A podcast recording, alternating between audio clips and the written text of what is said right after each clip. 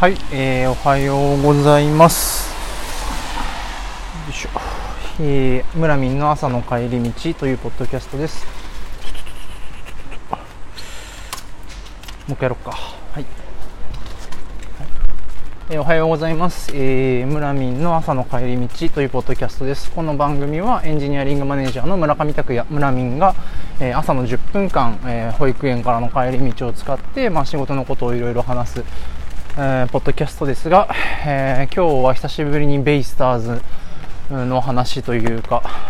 まあ、ベイスターズの話から仕事にこうなんかこう、まあ、なんかフィードバックできるような話をしようかなと思っていて、えっと、コーチの話ですね。コーチ。コーチング、まあ、プロ野球というか、まあ、プロスポーツチームなので、コーチっていうのがいるんですけど、で、以前はベイスターズじゃなくて、今は千葉ロッテマリーンズにいる、まあ、吉井正人さんっていう、まあ、ピッチングコーチの話をちょっとしたんですけど、まあ、今のプロ野球界で、まあ、そのコーチの業界で結構注目されてるような人って、まあ、何人かいて、まあ、一番手に来るのは吉井さんだと思ってます、僕は。で僕個人的にやっぱなんかこう、この人すごいよなって思っているのは、その、ベイスターズの今2軍のバッティングコーチをやってる大村さんっていう、えっと、人がいるんですけど、この人結構、あの、ビッグネームをこれまでもう育ててきた実績のある、まあ結構すごい人だし、まあ、そのビッグネームを育ててきたっていうのにも、まあなんかこう裏付けがあるんだなっていうのを、まあいろんなエピソードとか、まあその彼のインタビューとかを、まあ、見ていると思うところがあって。でやっぱ大村コーチ、えー、のまあ一番のこうなんですかエピソードというかまあいうのは、まあ、ベイスターズファンだとその筒香嘉智選手今メジャーリーグであの活躍している筒香選手のその伸び悩みをその打開させたっていうのが、まあ、一番こう、語り草？語り草っていう言い方がいいのかわかんないですけど、まあ、結構有名だと思っていて、まあ、その、彼がまあどん底のどん底、まあ、彼のキャリア最低だった年っていうのが、まあ、まあ、事実上キャリア最低だった年っていうのが、2013年っていう年が、まあ、あるんですけど、まあ、この年のオフ、まあ、この年が終わって、まあ、結構彼はその筒香選手はこう崖っぷちに立たされるわけですね。で崖っぷちに立たされた時にその、まあ、大村コーチとこう、まあ、ほぼマンツーマンで、まあ、あの秋に練習をする機会が、まあ、やってくるわけなんですけど、まあ、この時にその大村コーチは、えっと、筒香選手になんか君はどういうバッターになりたいんだっていうのをま、聞いたっていう話がとてもこう有名ででこれあのまさにその2013年の、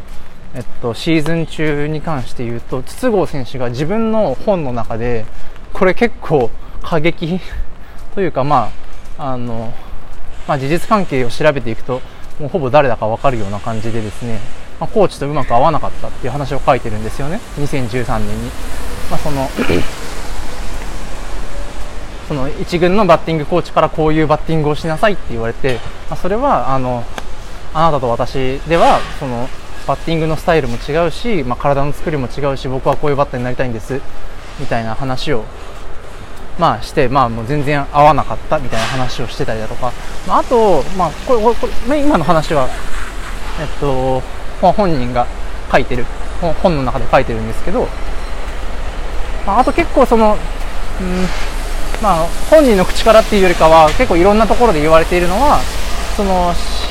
入団1年目2年目とかの筒香選手っていうのは、まあ、いろんな人からのアドバイスをこう こうしろこういう打ち方をしなさいみたいなのをいろんな人に言われて結構頭の中がこうこんがらがっちゃったというか、まあ、混乱しちゃったみたいな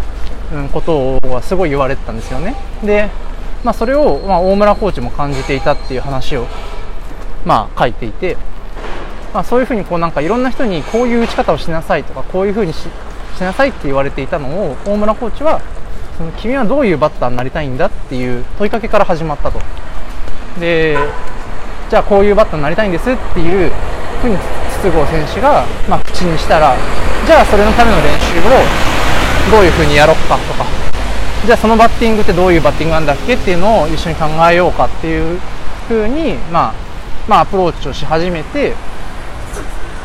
でまあ翌2014年ですよね。2014年に、まあ、筒香選手は、えー、私は打率3割の22本70何打点だったと思うんですけどまあ開花するわけですよね。えっとでまあその次の2015年からはチームのキャプテンを、まあ、担いと。で2016年にはホームラン王と打点王の2冠王、まあ、そういうふうにこうなんつうかな、まあ、一気に上昇気流に乗るわけですよ。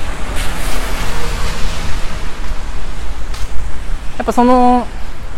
大村コーチのその君はどういうバッターになりたいんだっていう問いかけが、まあ、やっぱ一番こう、まあ、菅生選手のターニングポイントだったっていう、まあ、ふうに、まあ、言う向きは結構いろいろ、まあ、そういうふうに言う人結構多くてなんかそのなんていうのかなコーチングっていうか人を育成するっていう時に、まあ、これをやりなさいあれをやりなさいっていうふうに言うのは簡単だけれどもでそれで言った通りにまあえっと必死にこうやることになるのかとかそれに責任を誰が取るのかっていう話になるんですよね。なんでやっぱなんか最終的にはやっぱなんか、まあ、コーチはうーんもちろん手助けはできるけれども、まあ、その人材育成というか成長の手助けっていうことはできるけれども、えー、最終的にまあ自分で考えて自分のそのキャリアをどうするかとか、うん、っていうのを頑張るのはその選手本人、まあ、だし、まあ、僕たちのそのまあ、会社におけるマネージャーだったら、まあ、そのキャリアをまあどう作るのかっていう話はまあ本人に考えてもらわなきゃいけない最終的には、まあ、そのための、まあ、考える手伝いとかこういう考え方もあるよっていうことをなんていうのかな。あのまあ例を出してあげたりとかまあ話を聞いて、うん、聞く相手になることでまあ、その考えることを促進するっていうことは、まあ、マネージャーはできるし、まあ、マネージャーはそこでとどまるべきなんですよね。そのマネージャーが、俺がこういう、うん、人を育てたとか、うん、ここの人、俺のチームはすごいっていう、こうなんか、マネージャーが自分のこう、自分が主語になって、えっと、その部下のことを、まあ、語っていたらそれはマネージャーじゃないよと。マネージャーっていうのは、まあ、最終的にこう何て言うのかな。そのメンバーがこう自走自立自分での一人での勝手の勝手に成長してくれるっていうことを、まあ、プロデュースするっていうことが、まあ、仕事なんだよっていうことを、まあ、なんかやっぱ忘れちゃいけないよなっていうのって、まあ、すごい当たり前というか当たり前なんですけれども、まあ、特にその